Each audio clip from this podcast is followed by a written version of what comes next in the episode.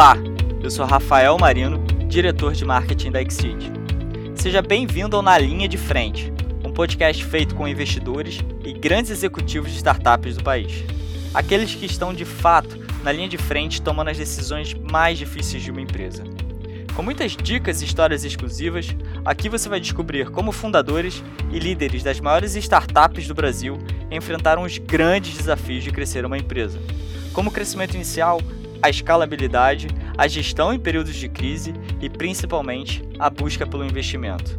Esse podcast é produzido pela Exceed, a primeira plataforma de investimentos online em startups do Brasil. Então, vamos lá? Aproveite esse episódio.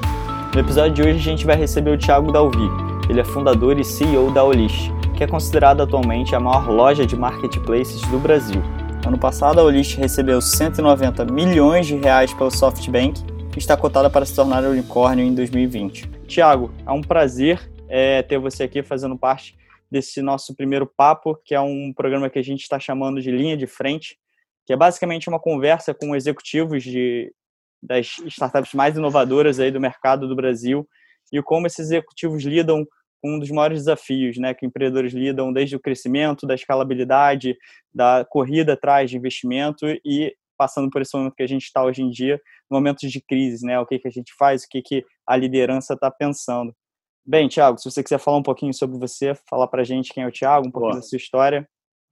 Legal, Rafael. Antes de mais nada, uh, obrigado pela oportunidade. Acho que parabéns pela iniciativa. Acho que é super legal a gente poder compartilhar um pouquinho dos aprendizados, não só ao longo da crise, né, mas uh, ao longo de toda a história, que é assim formada por vários momentos de crise, né. Acho que essa não diferente de várias outras e cada empresa sempre passa por alguns desafios muito específicos no seu segmento, no seu setor. Uh, acho que poder compartilhar isso sempre ajuda, né. Como você mesmo falou, a nossa história é uma história longa, né. O Olix não nasceu aí de um de uma ideia do Tiago que é, do dia para a noite deu muito certo. É, foi uma evolução de vários modelos e vários aprendizados dentro do varejo, né?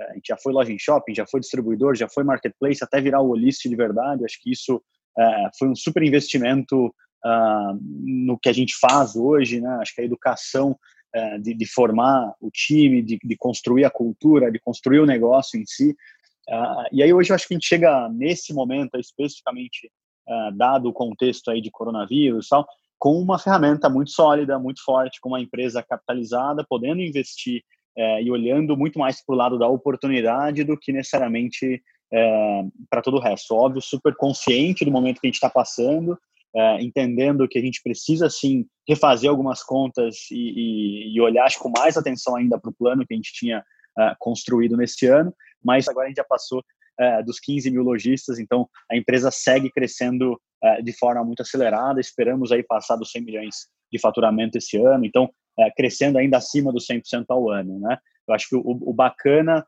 de tudo isso é que eu acho que cada ano vai se tornando muito mais difícil, os desafios eles são diferentes, eu, eu diria que eu como CEO mudei muito ao longo desses últimos anos, e eu acho que a gente pode falar um pouquinho sobre isso também.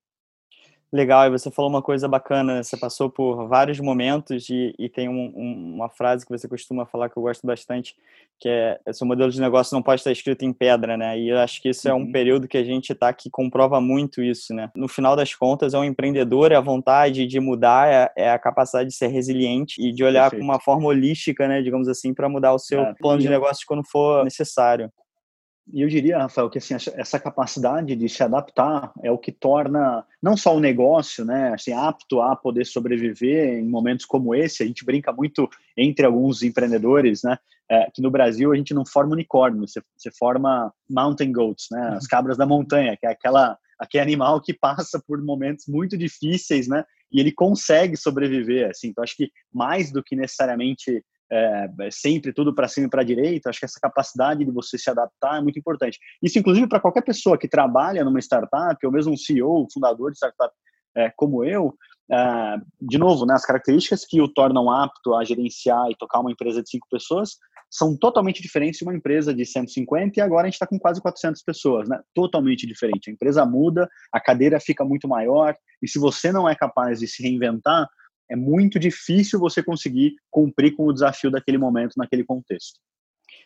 Tiago, puxando esse gancho de se reinventar, assim, uma primeira análise sua, uma, uma avaliação, né, uma opinião pessoal sua, qual que você acha que, que, que foi o impacto dessa pandemia no setor de startups até o momento? Cara, super forte, né? É, como, assim, o, acho que o grande desafio dessa crise é o inesperado, né? É aquilo, é, é a falta de, de certeza, incerteza em si que ela traz para o mercado.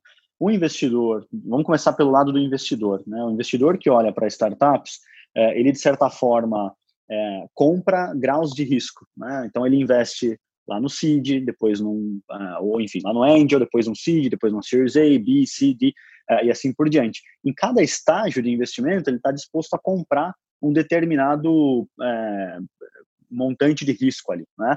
Uh, e isso gera um valor de equity que ele vai deter da companhia. Uh, num momento como esse, com tanta incerteza, acho que o primeiro grande desafio é precificar o equity. Né? Então, assim, qual é o valor da perpetuidade, do crescimento dessa empresa, como que se comporta nos próximos meses, se você não sabe necessariamente é, onde isso vai impactar e quais setores vão ser muito mais impactados. Agora a gente já entrou meio que é, no início da curva da crise ali, a gente já sabe mais ou menos quais são os principais setores, mas ainda assim, acho que tem muita incerteza ainda por vir. Do lado da empresa em si, a primeira certeza é que vai mudar bastante coisa. Né? Acho que agora a gente tem uma nova normal a partir daqui é, e é super importante entender que isso vai fazer parte da realidade. Então, é, o país ele vai sofrer com isso, a gente vai entrar, se não numa recessão, em um período muito difícil daqui para frente, muito provavelmente desemprego vai ser algo que vai aumentar, é, acesso a crédito talvez seja um pouco mais difícil, mas tem muitas políticas do governo para tentar ajudar com isso. Então, eu acho que assim, você estando inserido nesse ambiente, como todo e qualquer startup, é, entender onde no seu setor você vai sofrer mais e tentar replanejar de acordo. É, eu diria que algo muito importante para todas as empresas agora é que é, cash is king, né? Essa coisa de você ter caixa e você ter runway para poder construir o seu negócio passando por esse período é super importante, né? Porque uh, sair para captar agora, para quem precisa de caixa nesse exato momento, é, ou está muito caro ou realmente não tem acesso. Né? E aí você vai é, fazer um down round, perder é, nos termos, ou necessariamente nem conseguir isso agora. Então, e aí vem uma outra lição, né, para quem está empreendendo nisso e ainda queima caixa, por exemplo, né, é, acho que mitigar essa queima de caixa é super importante, entender é, quando que essa curva ela vira de verdade, é, mas prezar muito pelo seu caixa, né? cuidar muito com isso. Então, é, não é à toa que a maior parte das empresas e amigos é, ou estão cortando ou estão repensando todo o seu plano de expansão e aí congelando algumas contratações. No Olice, a gente não deve fazer nenhum movimento brusco.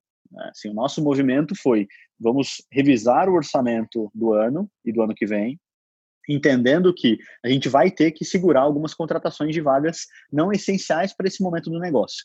Né? Então, se a gente conseguiu chegar até aqui com isso que a gente tem hoje, puta, o que nos leva daqui para frente é, é, o que, assim, né? o que eu preciso trazer efetivamente. Então, a gente deve co continuar contratando algumas posições de tecnologia, mas demais posições a gente vai segurar, né? por pelo menos três meses, até sentir mais segurança nos próximos momentos de crise. Então, cara, assim, muda muita coisa. Né? Eu diria que é, alguns setores podem ser positivamente impactados. A gente está sentindo isso na pele, é uma demanda, uma procura maior pela nossa plataforma, serviço.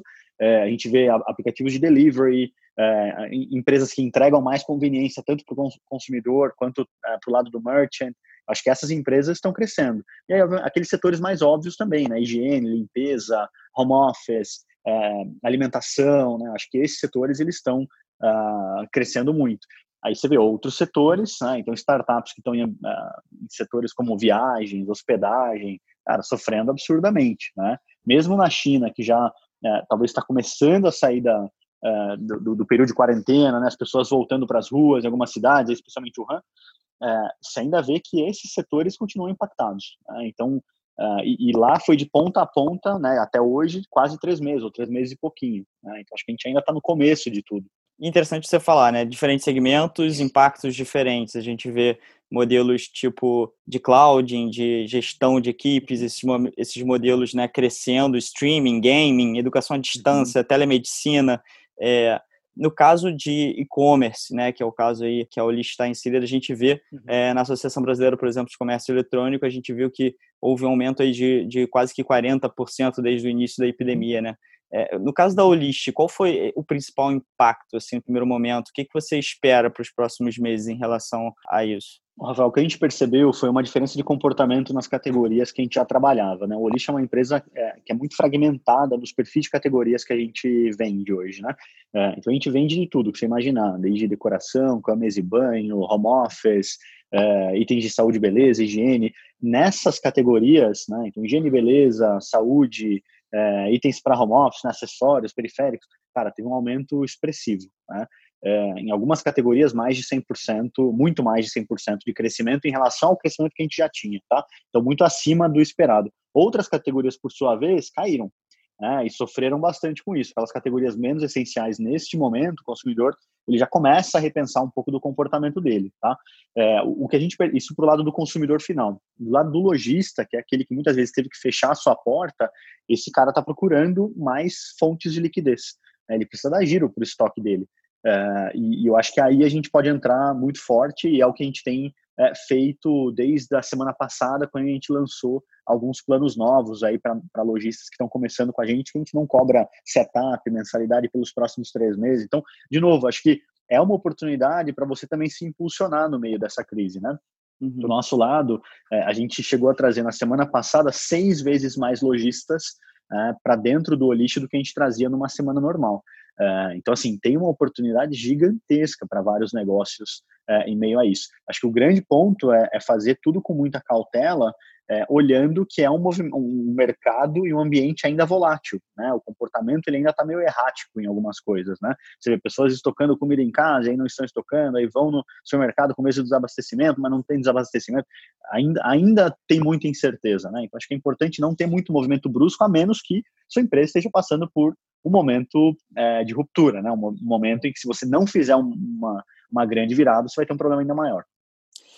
Tiago, vou pegar um outro gancho que você falou que o capital vai secar. Eu queria saber a sua opinião, porque existem vários né, estágios de empresa, vários estágios de aportes. Você tem é, anjos, seed, VC. É. A gente vê, por exemplo, na última crise, a crise de 2008, por exemplo, que muitas startups nasceram né, em meio a esse caos. Acho que isso, isso é até um, uma das características de startup, nascerem tentando é, fazer coisas fora do padrão, no momento de volatilidade, de caos, é, de ganho de eficiência. É, em 2008, por exemplo, a gente viu Airbnb sendo, é, nascendo, Uber, Stripe, GitHub, várias empresas icônicas nesse período. Que tipo de startups você acha que vai dar um certo boom né, nessa esteira de crise? E aí, um, um segundo gancho, você acha que esse capital vai secar para qualquer tipo de, de, de, de, aporte ou você acha que existe... Quando a gente vê, por exemplo, 2008, a gente também vê uma... Um, enquanto você vê Series A, B, C é, caindo e depois retomando, você vê uma linha meio que quase que linear aí de crescimento no, no lado de seed, né, no lado inicial. Você, como é que você vê esses cenários aí, tanto de, de aporte inicial Não, quanto de empresas aí no médio e longo prazo? Rafael, acho que óbvio, né? Minha opinião de uma pessoa que passou por vários momentos diferentes, mas que de longe, né, uma visão acho que ampla, super ampla do mercado. Minha opinião, tá? Eu acho que olhando para essas empresas que nasceram em 2008, nenhuma delas servia a, a crise necessariamente, né? Eu acho que todas elas é, geraram value prop real para o consumidor, para o cliente delas, para o mercado, né? Todas que você mencionou, de certa forma, é, o, o, valor dela está na perpetuidade, não só naquele momento. Né? Então, acho que é, sim, é uma forma de você poder, uh, pega o próprio Airbnb, né? complementar sua renda, rentabilizar um imóvel a mais que você tem, dar mais liquidez para aquele espaço, mas, de certa forma, isso sempre foi importante, né? não só para aquele momento. Então, é, eu acho que essas empresas que pensam além só da crise e geram uma proposta de valor que ela é perene e que não é, não é só uma onda que você vai surfar naquele momento, acho que essas empresas sempre vão ter muito valor, tá? E sempre vão ter muito potencial é, para continuar crescendo. Eu acho que o investimento ele não vai secar é, 100%. Eu acho que sempre vai ter investimento entrando. Eu acho que é um período pelo qual a gente vai passar agora. Então, os seis, os próximos seis ou nove meses, eu acho que vão ser muito mais difíceis do que foram, sei lá, os últimos nove meses, por exemplo. Eu acho muito mais difíceis. Você vê, ano passado a gente viu uma avalanche de investimento no Brasil, uma avalanche de novos fundos, de novos unicórnios, que foi algo que nunca aconteceu na nossa história, né? Não vai repetir isso esse ano com certeza, né? Eu acho que muitas empresas que estavam com planos mais agressivos de crescimento vão segurar. É, ao mesmo tempo, empresas que, que estão passando por esse momento de forma robusta, que mostram métricas é, relevantes, né, de crescimento, com economics saudáveis, cara, não tem por que secar, entendeu? É, eu acho que boas oportunidades de empresas é, excelentes e que sabem operar e que estão com um time forte, é, elas sempre vão ter acesso a capital. E eu acho que o CID, é, vamos lembrar que o mercado ele é cíclico também, né? O CID ele está de certa forma preparando o terreno para o que vem lá na frente. Essas empresas elas não crescem do dia para a noite. Né? Elas levam aí pelo menos alguns meses, alguns anos para chegar num grau de maturidade para poder alavancar um Series A, Series B e assim por diante. Então, quem está nascendo agora, é, esse cara ele está semeando de certa forma o capital que ele vai levantar ano que vem ou no final do ano que vem é, para rodadas mais parrudas. Então, eu acho que essa empresa, de certa forma, de novo, se ela tem um value prop relevante, se ela tem uh, o product market fit, enfim, todas aquelas caixinhas, né, que normalmente um bom investimento uh, preenche, cara, ela, ela deveria estar tá com tudo na mão para poder entregar um excelente resultado ano que vem e aí receber o seu aporte maior e mais relevante no ano que vem. Né? Eu acho que para quem estava captando Series A e Series B neste exato momento, vai ter mais dificuldade. Né? E eu sei de amigos, inclusive, que estão com mais dificuldade, é, porque neste momento, esse tipo de investidor, é, é, e aí o, Venture Capital especificamente, né, ele tem LPs uh, que podem estar passando por dificuldades ou mesmo decidiram segurar os novos aportes para esse período. Tá? Então eu diria que é, é, temporário, não é uma coisa que vai secar, vai acabar e o caos está instaurado, não vai. Eu acho que a gente no Brasil sempre passou por momentos como estes, Uh, se você for olhar os últimos 4, 5 anos, uh, a avalanche de capital ela, ela, é nova, na verdade. Né? Assim, para todos os estágios, isso aconteceu muito forte nos últimos dois anos, especificamente. Então, não acho que isso vai mudar definitivamente o comportamento aqui. O que eu acho que vai acontecer é valuations talvez um pouco mais é, pragmáticos, né, mais acomedidos. Uh, eu acho que investimentos é, menos né, glamurosos em tamanho, talvez, né, eu acho que muito mais focado efetivamente ali no, no que você realmente precisa.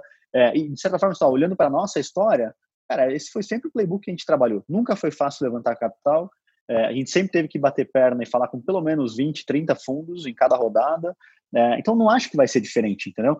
É, eu acho que você tem, sim, alguns negócios que talvez vão sofrer mais, mas faz parte. Né? Aí você tem que entender o quanto isso te impacta e se preparar para isso, né? Entendi. E, e, nesse momento agora, né, crise, volatilidade, você mesmo disse que possivelmente para empresas com maiores, é, que estão buscando maiores aportes ou empresas já mais robustas, já mais avançadas, vão encontrar uma certa escassez. Como é que você vê o modelo de equity crowdfunding, né, que é o modelo, por exemplo, da Exceed, que é, conecta, né, uma, praticamente um marketplace entre uma rede de investidores e startups que estão buscando crescimento? Como é que você vê ele nesse período agora? É... Qual seria, assim, o seu eu, insight sobre ele? Claro. Cara, eu acho que é, de novo, né, um modelo provado, que ele funciona lá fora e aqui no Brasil. É, eu acho que no final do dia o papel de vocês é impulsionar aquelas empresas que estão começando agora, né? Eu acho que esse, esse formato, né, em que você semeia a empresa agora, para ela performar ao longo dos próximos 12 a 18 meses e fazer uma rodada lá na frente, de certa forma, não vou dizer que ele está blindado, né? Mas, de novo, vocês não estão construindo uma empresa para ela dar certo do dia para a noite necessariamente agora, no período da crise. Né? Ela vai crescer muito ao longo desse período e, é, eventualmente, captar uma rodada mais robusta lá na frente. Então, eu acho que nesse modelo você vai acabar passando pela crise sem muito muita preocupação. Obviamente, nesse momento, todo investidor vai segurar é, talvez um pouco de liquidez ali é, e, não alocar todas as suas fichas nesse momento no mercado, porque tem uma questão que é ninguém sabe qual é o fundo do poço, né? Assim, até quando é o limite, na verdade, né? É, isso para o mercado público de ações. Para o mercado privado, como é o caso da Exceed, cara, eu acho que, uh, assim, de novo, afeta pouco, né? Bons negócios, boas oportunidades, se elas uh, estão captando agora e a pessoa tem liquidez e faz parte da estratégia de investimento mais robusta que ela sempre perseguiu, não tem por que não investir agora, né? É, eu acho que e aí é uma reflexão de que cada investidor tem que fazer né, para si. Assim, eu acho que e cada empreendedor, obviamente, tem que entender se é o momento ou não de captar. Eu acho que para quem tem rodadas abertas para esse modelo de crowdfunding agora, continuar é, aberto e continuar tentando, eventualmente o closing vai levar um pouco mais de tempo. Né? Então tem que estar, tá, eu acho que ciente disso. Né? É, mas eu, eu também não acho que isso não vai secar. para essa modalidade. Com certeza, entendeu? Porque eu acho que mais e mais você tem pessoas também querendo diversificar e aí não só trabalhar com bolsa, uh, mas eventualmente querer mitigar de outras formas, né? Em tempos de crise econômica, você acha que é melhor é um período melhor para se criar novas ideias por conta do estresse, do da estimulação à, à, à, criatividade. Por exemplo, a Exceed, ela é uma empresa que prepara né, empresas para rounds de investimentos em estádio seed, em micro VC. Você, você acha que hoje é, ainda é um bom negócio investir em startups? Sem dúvida, Rafael, acho que isso não muda, né? Que, de certa forma, todas as empresas que vão disrupt vários setores da sociedade estão nascendo agora, entendeu? Então, acho que é, ter organizações como a Exceed, eu acho que nesse momento é fundamental né? porque se não só dá sobrevida, mas se ajuda esse cara é, a se profissionalizar, a construir, eventualmente é, virar uma super empresa lá na frente, né? Eu acho que isso não vai mudar, cara, pelo contrário, acho que o momento de crise é aquele em que as pessoas é, inovam mais, né? Acho que a conformidade com o status quo, ela não gera inovação, é, e no momento de crise você é obrigado a, a, repensar o status quo, a repensar aquilo que você vem fazendo, e eu acho que é aí que surgem boas ideias. É, e a, a, gente provoca muito isso dentro do Olice, né? Acho que não adianta também só navegar em mar calmo e achar que isso vai gerar uma super empresa. Não vai, cara. É sempre difícil. É, a gente vê isso porque todo mês no Olice é difícil, cara. Todo mês tem um puta desafio, se não é na logística, na, é, é, é, é na, no faturamento, é no captação de logística, na aquisição, no mar. Sempre tem uma bomba estourando em tudo que é lugar, entendeu? E isso te faz querer é, ser melhor, né? Eu acho que essa é uma crise uh, que ela, ela, ela te faz querer ser mais eficiente, te faz querer gastar menos, te faz repensar aquilo que aquele plano que você tinha, se ele era efetivamente relevante ou não puta, não tem por que investir em algo que não é core nesse momento, né? Eu acho que coisas que não são core, e aí tô falando para quem tem uma empresa talvez mais madura, ou para quem até está começando agora, né? Começa com uma grande frente, né? Seja muito bom naquilo, que talvez não é muito diferente de, de quem bota novas empresas de pé, né? E a partir daquilo você vai querer inovar em outras coisas. Mas agora o que a gente precisa é um core muito forte né? e, e, stick to the core nesse momento. E acho que aí entra também um pouco da, da, sua frase, né, de você não ser apegado a modelos de negócios e sim é, é, a característica do empreendedor, né, desse espírito animal de desafiar sempre o padrão, encontrar novas alternativas. É, é, é um pouco. Eu estou lendo um livro muito legal do Simon Sinek. Ele já fez vários livros, uhum. mas esse é mais interessante. Mais interessante que eu achei, The Infinitive Game, né? Que é, é a uhum. mentalidade de um jogo infinito. Você não pode trabalhar só com metas finitas, trabalhar olhando para trimestres. Você tem que trabalhar sempre num cenário pensando novas gerações. Essa crise vai passar, vai vir outra. Como é que você diria para o empreendedor que está passando por essa crise? Você teria livros? Como é que o que, que você passaria para esse empreendedor que está passando por esse momento agora? Cara, acho que assim, é um momento para a gente aproveitar e fazer muita reflexão também, né? Sobre, é, acho que o, o, propósito do seu negócio. Quando, quando eu olho para os últimos 12 anos, né, por tudo que eu passei ao longo desse período, é, a gente teve vários momentos em que a gente quase quebrou e, assim, com alguns poucos dias de caixa, que eu acho que é muito diferente de muita gente agora, né? E, cara, foi super doloroso. Mas em todos esses momentos a gente pivotou ou se transformou em algo muito mais relevante do que o momento anterior. Então, de novo, né, essa coisa de não é, também estar tá muito apegado a um só modelo e, e, construir o plano, e é sempre vai ser aquele plano, é sempre esse caminho.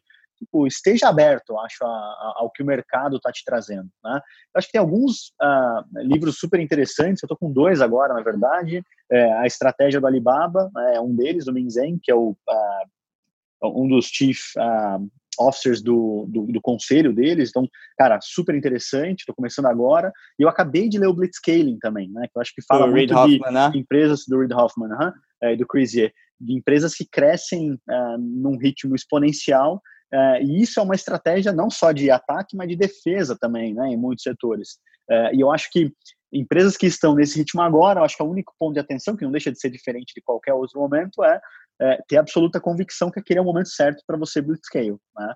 É, senão você pode blitzfail também, né? Acho que esse é um, é um ponto que ele, que ele traz ali, né? É, então acho que tem, tem, tem, vários, cara. Acho que um outro muito legal, Hard Things About Hard Things, né? O lado difícil das situações difíceis. Esse acho ben que é um Horowitz. dos melhores livros que eu li, assim, nos últimos cinco anos, assim. Mudou completamente cara, a perspectiva de, eu acho de, que de gestão. Ele traz uma clareza em relação à gestão, em relação a pessoas, em relação à formação de time, é, em relação a momentos de crise, nessa né? coisa do wartime CEO versus peacetime CEO. É, eu, considero que no Olish a gente sempre foi meio que um wartime, a gente sempre esteve em wartime, né? Sempre. E eu acho que esse não é um momento diferente. É, saber distinguir né, esses diferentes momentos e como lidar é, nesses diferentes mares, cara, super interessante. Você, como investidor, Thiago, continua achando que startup é um investimento para diversificação nesse cenário, onde a volatilidade da bolsa é muito grande. É, a gente viu né, uma queda de quase 40% desde o início do ano. Como é que você, você investe em startups? O que, que você acha do uhum. investimento agora, comparado com outros modelos que a gente tem aí, mas que são super voláteis? Que, como é que é uhum. o seu lado investidor aí? Perfeito. Cara, o meu maior investimento é o próprio Olist, né? Então, de certa forma, é, hoje grande parte do meu tempo ainda está dedicado ao Olist. Eu acho que eu tenho muito mais a agregar pelos próximos anos da empresa ainda. É, então, procuro olhar menos para o mercado e investimento como investidor, tá? Dito isso, eu fiz alguns aportes, sim, é, poucos aportes, em alguns mais tempo até do que qualquer coisa, mentoria e outros financeiros também, é, mas muito pequeno comparado né, ao que eu dedico hoje para o Olist, obviamente. É, eu, eu, fiz alguns investimentos em fundos de investimento, né, em fundos de venture capital. Aí diversifiquei um pouco, né, então entrei em quatro fundos de venture capital, aí muito pensando em, é, em mitigar um pouco da, da volatilidade que algumas empresas têm, porque eu hoje não sendo um investidor profissional, não tenho tempo para poder acompanhar isso, estudar cada mercado, entender é, cada situação. E eu acho que, de novo, né, super bacana a Exceed nisso, porque ela traz um pouco desse, é, desse, desse conhecimento e dessa estrutura também para quem quer investir também. Né? Acho que um pouco mais da, da própria diligência, das informações, é, de forma até mais profissional do que você simplesmente ir lá em qualquer empresa e, e fazer um aporte é, pessoal. É, eu acho que continua sendo uma super oportunidade, sabendo analisar, entender a situação de cada empresa e, e, e entendendo, obviamente, que aquela empresa não serve só o propósito daquele momento, mas é um propósito muito mais amplo e além da crise. Né? Eu diria que cara, vários negócios nunca vão deixar de ser ótimos negócios, entendeu? É, independente da crise. Né? É, eu fiz um aporte recentemente numa empresa chamada The Coffee. Uh, super interessante o modelo deles, são micro cafeterias, uh, tudo automatizado pelo app. Você, uh, enfim, faz o pedido pelo app, tira ali no balcão, que está sendo 100% afetado agora, porque estão fechadas as lojas, né? Eu tenho absoluta convicção que a hora que reabrir vai voltar a crescer normalmente como estava crescendo antes. Né? Então, de novo, acho que bons negócios, boas empresas nunca vão deixar de ser boas empresas. Entendeu? Acho que é só saber passar por esse momento, né? É, o, o, interessante é a tese, né, de investimento que está por trás, né, o que, que é aquele legal, como você é falou, Airbnb já, o, a proposta de valor dele é eterna, não necessariamente é, uhum. é, tem que surgir numa crise, mas surge, talvez coincidentemente surgiu naquela crise, né. Perfeito. Cara, eu fiquei super curioso, né, você teve vários aportes, digamos assim, vários períodos, né, tanto na sua antiga, na Solidário, quanto na Ulis. Conta um pouco desse processo, assim, que, da dificuldade que é, de muitas vezes o, o, o, o, namoro em si, isso muitas vezes é, empreendedores consideram como um full-time job, né? Essa busca, você basicamente tem que ficar focado naquilo. Conta um pouco aí dessa, dessa sua odisseia aí em termos de, de, de aportes, de investimento. Rafael, acho que é sim um full-time job e você, ao mesmo tempo, tem que continuar dando atenção devida para o negócio. Né? Então, formar um bom time te ajuda muito que nesses momentos que você precisa sair para captar, o negócio esteja rodando, esteja forte uh, e a cultura ela não quebre. Uh, e eu acho que isso sempre foi muito difícil porque eu sou o único founder, né? Eu acho que muita gente se identifica com isso porque uh, tendo mais de um founder, né? Você tem algumas pessoas que ficam ali na empresa tocando a operação e outros saem eventualmente para captar. No meu caso nunca foi assim, né? sendo CEO e único founder tive que sair para captar e muitas vezes você passa um mês, dois meses fazendo viagem, reuniões e o tempo todo preparando o deck, melhorando o discurso, é, e trazendo o time para perto para colher feedback também, é, e tendo que atualizar essas informações o tempo todo, isso dá um trabalheira danado, assim, né? É, cara, nunca foi diferente, independente das rodadas, né? O que a gente fez, que eu acho que foi, de certa forma, inteligente, mas é um, é um risco, é, acho que rodada de seed, né? Quando a 500 entrou e alguns investidores angels entraram, é, não foi fácil, a gente teve que rodar é, o chapéu, cara, falando com muita gente, né? Até, até porque naquele momento a proposta de valor do Olish ainda não era super clara, a gente não tinha ainda, acho que toda essa clareza de onde o negócio poderia chegar. É, e obviamente isso extrapola para o investidor, né? Quando o empreendedor ainda tem algumas dúvidas, a gente tinha muita convicção do que estava fazendo, mas muita dúvida de quão grande do mercado, porque era algo totalmente novo, não tinha ninguém fazendo. E esse, a falta de um benchmark internacional, externo, dificulta muito isso também. Quando a gente foi para uma Series A, é, gente, esse movimento que a gente fez de trazer a Redpoint lá no seed é, de certa forma, nos ajudou, porque eu construí um relacionamento muito próximo com eles durante esse período. Tá? É, e aí eles acabaram liderando o Series A. Não foi fácil também, a gente teve que falar com vários outros fundos, trouxe outros fundos, mas a Redpoint liderou naquele momento. É, e eu acho que a construção do relacionamento, de certa forma, é talvez o principal ponto para qualquer empreendedor entender é, que assim, nenhum investidor vai investir no seu negócio sem te conhecer de verdade, né? sem conhecer a, pessoa, o time, mais do que só o negócio. Né? É, e eu diria que esse é um, é um período que poucas pessoas, ou é, é um tempo que poucas pessoas investem, poucas pessoas gastam. Então, é, a gente no Series C, a gente já tinha construído relacionamento com o SoftBank há muito mais tempo e com outros fundos também há muito mais tempo. Né? Então, de certa forma, a gente tinha opções. É, muito porque esse, esses fundos eles vinham acompanhando o desenvolvimento da empresa e, e a gente mantinha eles sempre informados, né? Então, compartilhando é, reportes trimestrais, fazendo uma reunião aqui, outra ali, é, e isso ajuda muito, né? Então, o cara viu que você prometeu tal coisa, voltou três meses depois, porra, não só entregamos tal coisa, como fizemos outras coisas. E eu acho que isso gera consistência e confiança, que no final do dia são talvez os principais atributos que um, um investidor está procurando numa empresa. Né? É, então, entender também que não é ah, eu vou captar agora, então deixa eu ir lá, vou bater na porta, puta, recebi um não, tudo acabou. Cara, a Redpoint a gente tinha tomado não na época do Solidário. Né? Eu voltei na época do lixo e eles falaram sim. É, e teve vários outros fundos que falaram não antes, Valor tinha falado não para Solidário, depois liderou o Series B do Olist. Né? Então acho que assim, o mercado ele é muito dinâmico. Né? Estar aberto, normalmente o que o fundo traz, é, eu acho que são insights muito valiosos para o empreendedor. Você tem que parar, refletir sobre aquilo, entender o que você precisa adaptar não só no seu discurso, mas na sua operação também, muitas vezes. Né? Lembrar que essa galera está acostumada a ver muita empresa, avaliar muitos negócios. É, e eu acho que muita da, da, visão que eles trazem sempre é muito útil, assim. É, em alguns casos não é útil e beleza, você vai lá e ouve e agradece, e ok, mas em muitos casos é muito útil, né? Então vale a pena refletir sobre aquilo. O que eu vejo sempre, aí também de alguns amigos, é, é você não está disposto a evoluir, entendeu? E aí você ouve aquilo e está tão fechado na sua ideia que você não parou para entender que aquilo que ele falou, cara, podia mudar toda a sua história. Aconteceu com a gente. Né? Assim, na época da Solidário, a gente nunca conseguiu levantar um real de venture capital. Por quê? Porque o modelo não estava ali, a concorrência era muito alta, o economics não parava de pé.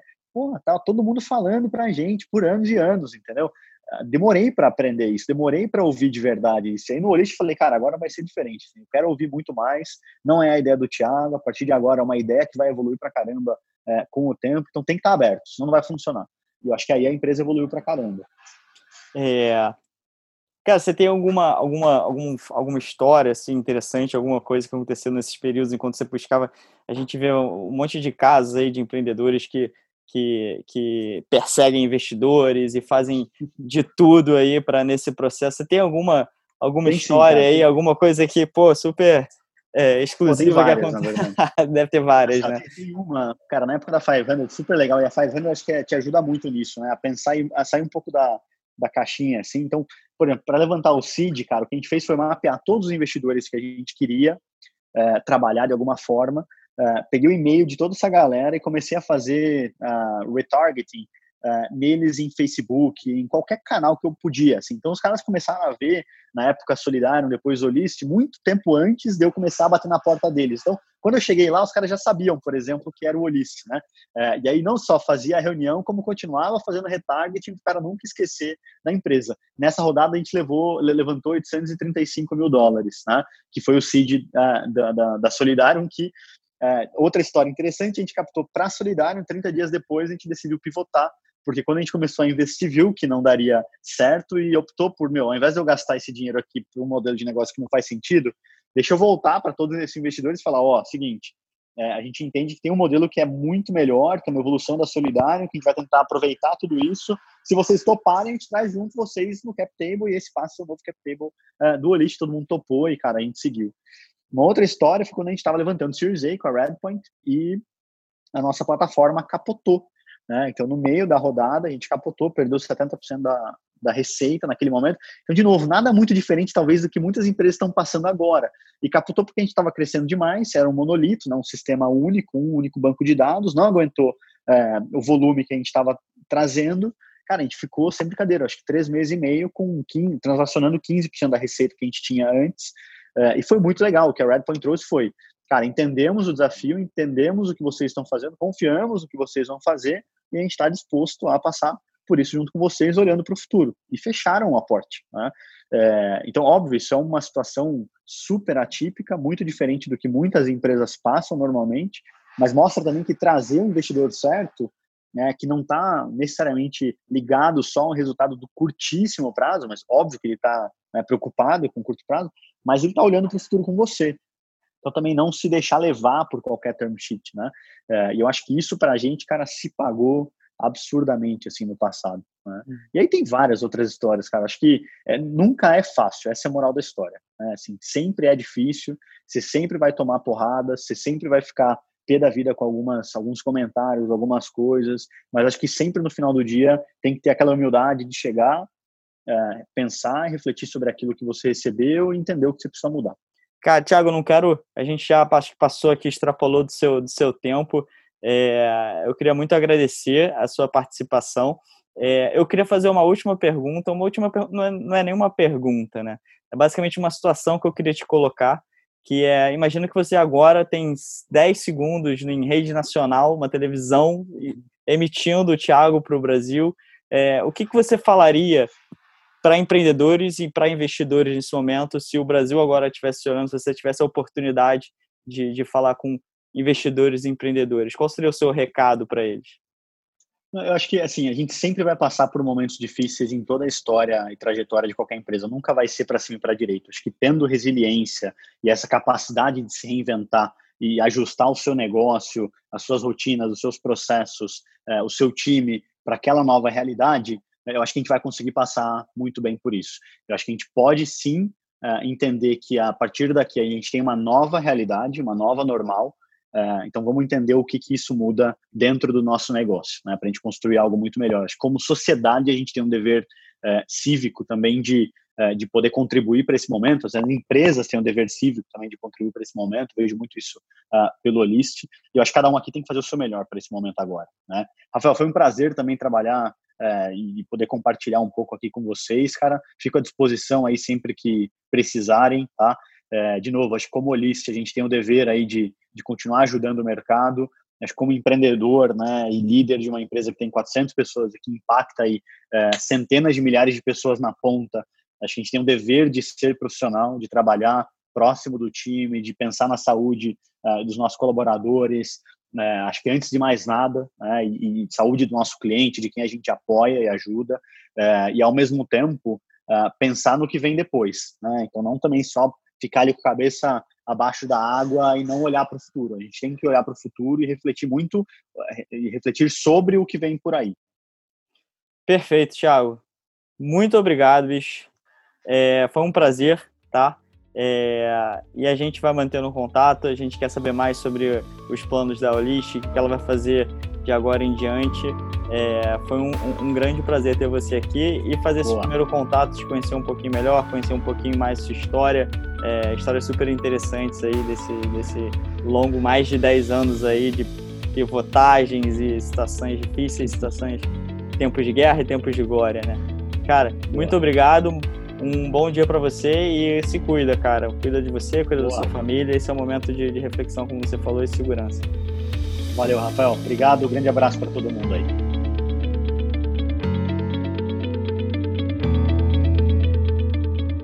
Muito obrigado por ouvir o Na Linha de Frente, um podcast com dicas e histórias exclusivas de como investidores e líderes das maiores startups do Brasil enfrentaram os grandes desafios de crescer uma empresa, do início até a busca pelo investimento. Queremos saber a sua opinião. Compartilhe esse podcast em seu Instagram marcando Exceed Investimentos. É Q S E E D Investimentos e nos diga o que achou. É fundamental saber suas opiniões e críticas para tornar o Na Linha de Frente cada vez melhor. Para ficar atento nos próximos episódios, não esqueça de adicionar o Na Linha de Frente em sua lista de podcasts favoritos. Obrigado pela audiência. Nos vemos em breve.